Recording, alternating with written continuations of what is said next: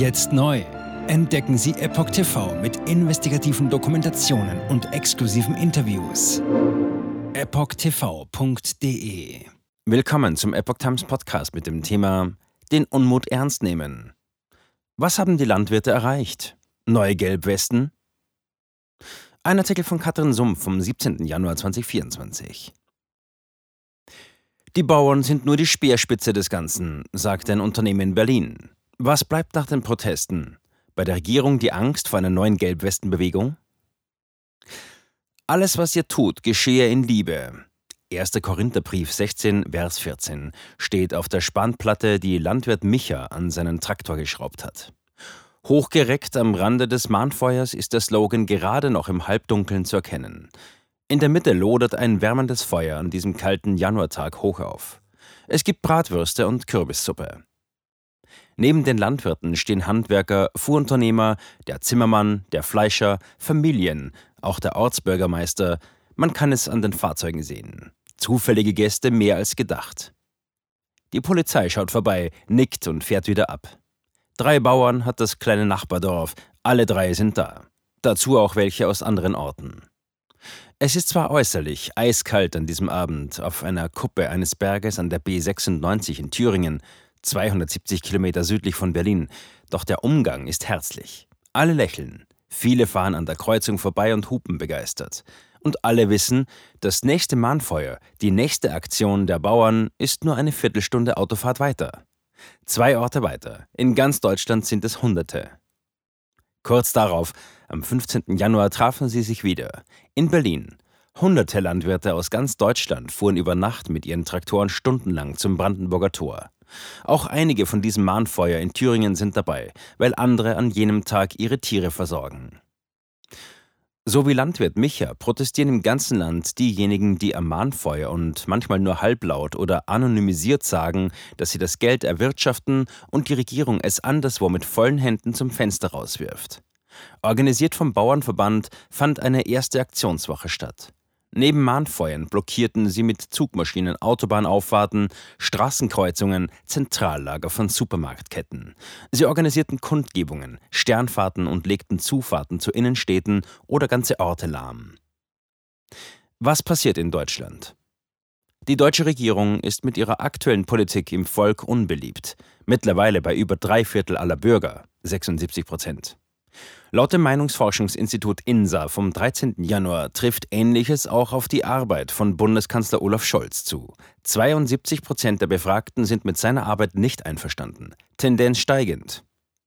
Unbeliebt ist auch Wirtschaftsminister Robert Habeck. Sein Wahlkreis Süderbrarup, Schleswig-Holstein, hat ihm anlässlich der Proteste einen Brief geschrieben. Der Amtsvorsteher sowie alle 13 Bürgermeister schlossen sich den Landwirten an. Sie rechnen mit der, wie es im Volksmund heißt, Berliner Politblase ab. Eines ihrer Beispiele ist, nach dem Ostsee-Hochwasser im Oktober 2023 lehnte die Bundesregierung Hilfen zur Verstärkung der Deiche ab, schenkte jedoch Indien 10 Milliarden Euro zur Abwehr von Klimaschutzgefahren. Das stößt vielen Teilnehmern der Proteste auf. Der letzte Tropfen, der für die Landwirte das Fass zum Überlaufen brachte, war die Streichung von Subventionen in der Agrarbranche im Hauruck-Verfahren kurz vor Weihnachten. Seither nehmen die Proteste zu. In einer Umfrage des Instituts YouGov gab knapp jeder fünfte Befragte, 19 Prozent an, bisher verkehrstechnisch von den Bauernprotesten am 8. Januar betroffen gewesen zu sein. Der Regierung fehlt das Geld. Die Bundesregierung hat wegen verfassungswidriger Finanzierung und einem Urteil des Bundesverfassungsgerichts Milliardenlöcher im Bundeshaushalt. 60 Milliarden Euro, die Berlin eingeplant hatte, wurden vom höchsten Gericht Deutschlands, dem Verfassungsgericht, einkassiert. Die Gelder waren als Corona-Kredit bewilligt worden, sollten jedoch nachträglich für Klimamaßnahmen und die Modernisierung der Wirtschaft eingesetzt werden. Die Richter erklärten dieses Vorgehen für verfassungswidrig. Zugleich entschieden sie, der Staat dürfe sich Notlagenkredite nicht für spätere Jahre auf Vorrat zurücklegen. Seitdem überlegt die Regierung, wo sie spart und fordert von den Landwirten, dass die seit mehr als 70 Jahren bestehende Agrardieselbegünstigung beendet wird. Für mittlere Höfe, die in Deutschland 20 bis 50 Hektar haben, bedeutet das jährlich mindestens 3000 Euro höhere Kosten. Agrardiesel ist in Deutschland verbilligt, da dieser Diesel nicht auf Straßen, sondern bei der Feldarbeit und im Forst ebenso wie für Baumaschinen, Hebebühnen und ähnliches benutzt wird. Als zweites sollte das grüne Kfz-Kennzeichen, eine Steuerbefreiung für landwirtschaftliche Geräte, fallen. Das Geld ist bei den Betroffenen fest im Wirtschaftsjahr eingeplant. Kurz vor Weihnachten verkündete die Regierung das Aus dieser Unterstützung. Das Weihnachtsgeschenk kam nicht gut an. Zuschüsse machen bei den Landwirten im Mittel einen Anteil von 45 Prozent am Einkommen aus. Nicht alle Landwirte können in Deutschlands hocheffektiver Landwirtschaft kostendeckend arbeiten. Zwischen 2010 und 2020 gaben 36.100 landwirtschaftliche Betriebe auf. Ihre Anzahl sank auf damals 262.800. Das entspricht durchschnittlich zehn Betrieben täglich, verbunden mit dem Verlust jedes siebten Arbeitsplatzes der Branche. Sie finden keinen Nachfolger, scheitern an behördlichen Auflagen, Bürokratie, dem Druck der Lebensmittelketten. In jüngerer Zeit auch an steigenden Energiekosten, Inflation, Regulierungen beim Dünger oder Anschaffungskosten für Technik. Wie viele sind auf der Straße? Wie viele Menschen gingen in den 16 deutschen Bundesländern seit Beginn der Proteste auf die Straßen? Bei aller Vorsicht, die offiziellen Zahlen mögen unvollständig sein und geschätzt. Werfen wir nun einen Blick auf die Anzahl der bei den Kundgebungen, Sternfahrten und Konvois gemeldeten Fahrzeugen und Traktoren in sieben eher agrarisch geprägten Bundesländern. Polizeilich wurden gemeldet Baden-Württemberg 33.000 Fahrzeuge, Niedersachsen 24.000, Nordrhein-Westfalen 22.000, darunter 17.000 Traktoren, Rheinland-Pfalz 13.000 Fahrzeuge, Mecklenburg-Vorpommern 7300, Schleswig-Holstein zwischen 7000 und 10.000 und Hessen allein bei einer Sternfahrt mehr als 2000 Traktoren.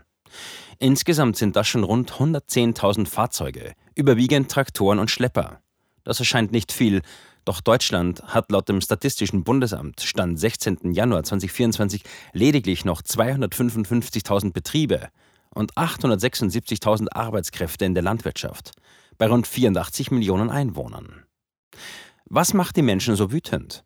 Hanna Timmermann, 31, Biolandwirtin aus Hamburg-Söldorf, sagt auf der Kundgebung in Berlin: Die Ampel soll weg, ist ein bisschen zu kurz gedacht. Wir wollen eine vernunft- und faktenbasierte Politik. Da geht es nicht nur um die Ampel, gar nicht mal um Parteien, sondern es geht darum, dass seit vielen Jahren Entscheidungen getroffen werden, die die Landwirtschaft belasten. Wir wollen gerne unsere Standards heben, aber das müssen wir uns auch leisten können. Zitat Ende. Eine bekannte DDR-Bürgerrechtlerin erklärt vor dem Brandenburger Tor, es geht hier um die Existenz nicht nur eines Berufsstandes. Angelika Barbe, die Mitglied der CDU ist, setzte noch hinzu, es geht auch um unsere, um unsere Ernährung. Ob das die normalen Bürger sind, die unter Heizkosten leiden, ob das die Handwerker sind, die nichts mehr haben und auch mit den Baukosten nicht mehr klarkommen, man sieht, dass es überall Probleme gibt. Zitat Ende. Die Bauern seien nur die Speerspitze des Ganzen, meint Hans-Joachim Ziemann. Der Unternehmer und Lebensmittelproduzent aus Berlin vermutet, dass bald noch viel, viel mehr passieren müsse, um das Land wieder auf solide Füße zu stellen. Und weiter, unsinnige Gesetze, unsinnige Bürokratie, ausufernde Steuern, Steuern, mit einer unglaublichen Vielzahl von sich widersprechenden Gesetzen etc. Das ist nicht mehr einzuhalten. Zitat Ende. Die Angst vor einer neuen Gelbwestenbewegung. Zitat. Es ist die Willkür, der unangekündigte, übergangslose Griff in ihre Brieftaschen, der die Bauern besonders wütend machte, schreibt Kolumnist Harald Martenstein in der Welt. Und weiter, Grund für diese Maßnahmen ist ausschließlich der dringende Geldbedarf der Regierung. Ein Bedarf, der durch einen verfassungswidrigen, getricksten Etat entstanden ist, also durch Fehler der Regierung, für die nun Bauern bluten sollen. Der Staat sehe sich nicht mehr als Dienstleister des Volkes. Zitat: Stattdessen wird die Bevölkerung als Untertan gesehen, der für die gesellschaftlichen Umbaupläne der Regierung unbegrenzt tributpflichtig ist. Warum hat die Politik nicht bei sich zu sparen angefangen? fragen sich viele Bürger im Land. Und genau das bewegt sie, sich den Protesten der Landwirte anzuschließen. Und täglich wurden die Proteste kreativer. Michas Bauernkollegen sind in Berlin. Die Landbevölkerung hat die Städte erreicht. Speditionen und Lkw-Fahrer, Fischer, Handwerker schlossen sich an. Jäger, Mittelständler, Bäcker und Metzger bis zu Kindergärtnern und Pflegern bekunden sie Solidarität gegenüber den Landwirten. Kindertrecker-Demos erreichten internationale Aufmerksamkeit. Feuerwehrleute, die in ihrer Wache alle Tore öffnen, Martinshörner und Signallampen einschalten und sich auf der Straße vor vorbeifahrenden Traktoren verbeugen. Mitten in Berlin. Binnenschiffer, die mit fünf Lastkähnen den wichtigen Mittellandkanal blockieren. Lkw-Fahrer, die den Hafen in Bremerhaven lahmlegen und Containerschiffe aufhielten. Dass sich die Proteste ausbreiten zu einer Art Gelbwestenbewegung wie in Frankreich ist eine der großen Befürchtungen auch hier der Regierung. International gesehen. In Rumänien sind ebenfalls Landwirte und Lkw-Fahrer unterwegs.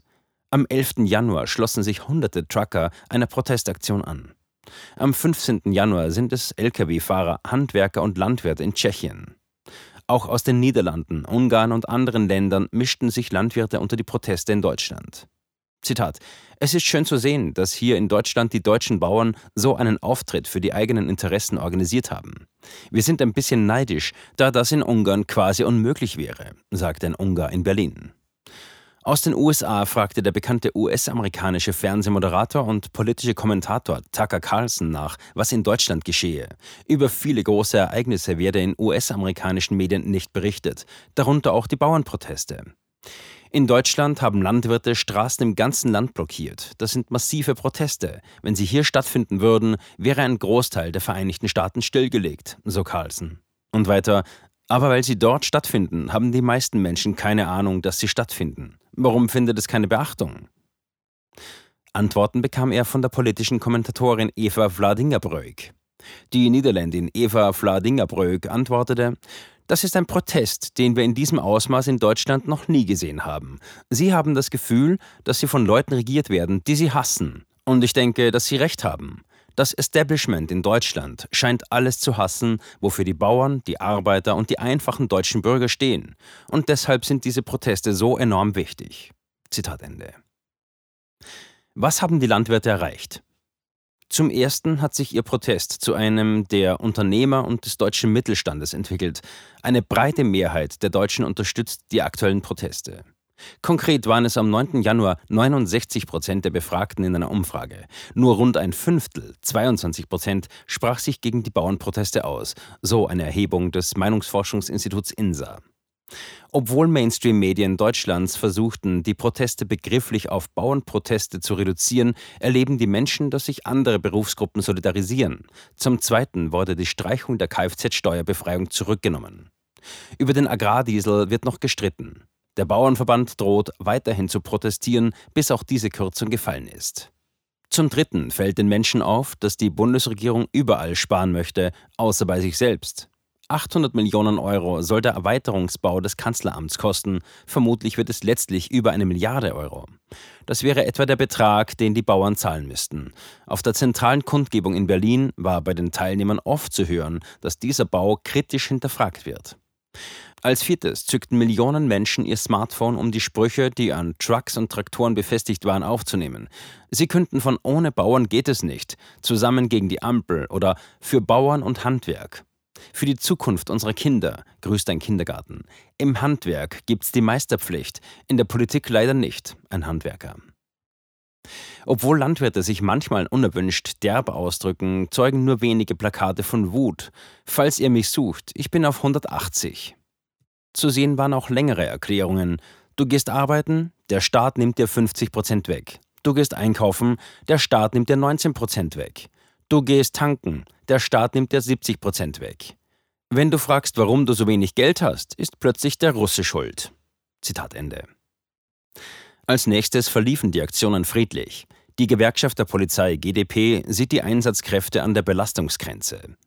Die deutschlandweiten Aktionen seien von viel mehr Menschen unterstützt worden als angenommen, sagte GdP-Vorsitzender Jochen Kopelke der Rheinischen Post.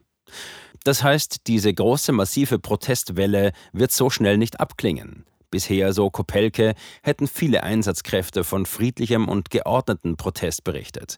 Die Zusammenarbeit vor Ort laufe sehr gut. Zitat: Wir Polizisten bekommen viel Dank für unseren Einsatz von den Versammlungsteilnehmern den Unmut ernst nehmen. Stimmungsmacher, die Proteste würden von radikalen Kräften gezielt geschürt oder von Rechtsextremen unterwandert, lief in die Leere. CDU-Generalsekretär Carsten Linnemann sagte der Bild, Ich rate der Bundesregierung, keine Ablenkungsmanöver zu führen, sondern den Unmut, der hier hochkocht, ernst zu nehmen und ihre erratische Politik zu überdenken. Die Veranstalter müssten sich von Verfassungsfeinden und Gewaltaufrufen klar distanzieren. Die Bauern tun das. Die Mahnfeuer werden auch in nächster Zeit nicht ausgehen. Zitat: Da wir sonst nicht gehört werden, müssen wir ein wenig stören, jedoch ausschließlich im rechtlichen Rahmen und mit Genehmigung, sagt Landwirt Micha aus Thüringen. Und weiter, primäres Ziel ist das Zurücknehmen der beiden bekannten Maßnahmen, also Dieselsteuer und Kfz-Steuer. Und sekundär protestieren wir allgemein für mehr Dialog, Praxisnähe und mehr Unterstützung von der Politik. Dies solle bewirken, dass solche Fehlentscheidungen gar nicht erst wieder vorkommen. Die Politik sollte eher Rahmenbedingungen schaffen, damit wir im internationalen Wettbewerb ohne Subventionen mithalten können. Hierfür nannte der Landwirt die Dieselsteuer. Wir bräuchten keine Dieselsteuer-Teilrückerstattung, wenn die Steuer nicht so hoch wäre. In kaum einem anderen Staat ist diese Steuer so hoch. Und wenn das nicht hilft, haben wir noch andere Überraschungen. Wie diese aussehen, wollte der Landwirt aber nicht verraten. Das sei derzeit noch geheim. Jetzt sieben Tage den vollen Zugang zu spannenden Diskussionen wie dieser zur Transgender-Ideologie und ihre Folgen sowie vielen anderen heißen Themen sichern. Darunter auch das preisgekrönte Doku-Drama Gender Transformation, die Impfdoku Die verborgene Krise oder den Enthüllungsfilm Der Schattenstaat über die woke ESG-Agenda, die zu einer schönen neuen Welt der sozialen Gerechtigkeit führen soll. EpochTV.de Transgender. Wird als sehr cool dargestellt durch die Medien, durch TikTok, Reddit, Tumblr, Instagram, Facebook, Twitter, durch ihre Spiele in den Filmen. Warum tun sie das alle gleichzeitig? Ich war 15 Jahre lang Lehrerin an einer öffentlichen Schule. Unsere öffentlichen Schulen haben sich verändert. Vor fünf Jahren gab es keine Schüler, die sich als nicht-binär identifizierten. Wir wussten noch nicht einmal, was genderfluid war. Wenn ich mit einer Person darüber sprechen würde, warum sie glaubt, im falschen Körper zu sein, meine Zulassung wäre in Gefahr. Ich sagte der Therapeutin, ich könnte vielleicht transgender sein, wüsste es nicht genau und bräuchte Hilfe. Er bestätigte mich sofort. Sie bestätigte sofort, dass ich eine Transgender-Frau bin. Diesen Kindern werden gleich nach der ersten Sitzung Pubertätsblocker verschrieben oder sie werden einfach durch die Operationen gejagt. Und dann habe ich mich schlecht gefühlt, müde und erschöpft. Ich fühlte, meine Mutter sagte, ich war kreidebleich. In fast allen Lebensbereichen meines Lebens war ich einfach nicht mehr funktionstüchtig. Ich erfuhr, dass ich nur noch zwei Wochen zu leben hatte. Meine Tochter hatte Schmerzen. Sie weinte, konnte nicht schlafen, sich nicht konzentrieren, nachdem sie diese Hormone einnahm. Die Behauptung, dass Pubertätsblocker reversibel sind, ist eine Lüge. Sie hemmen tatsächlich die Entwicklung. Ärzte werden nicht den Mut haben, sich zu äußern. Nur wenige von uns tun es. Denn wenn sie einer sehr großen medizinischen Organisation angehören, wäre ihr Arbeitsplatz in Gefahr. Es ist eine Industrie im Wert von 1,5 Milliarden Dollar allein für chirurgische Eingriffe. Es handelt sich um eine politische Agenda, die umgesetzt wird. Und Kinder sind hier Versuchspersonen. Wenn man in diesem Land nach etwas suchen will, muss man dem Geld folgen. Denn es wird einem immer die Wahrheit sagen.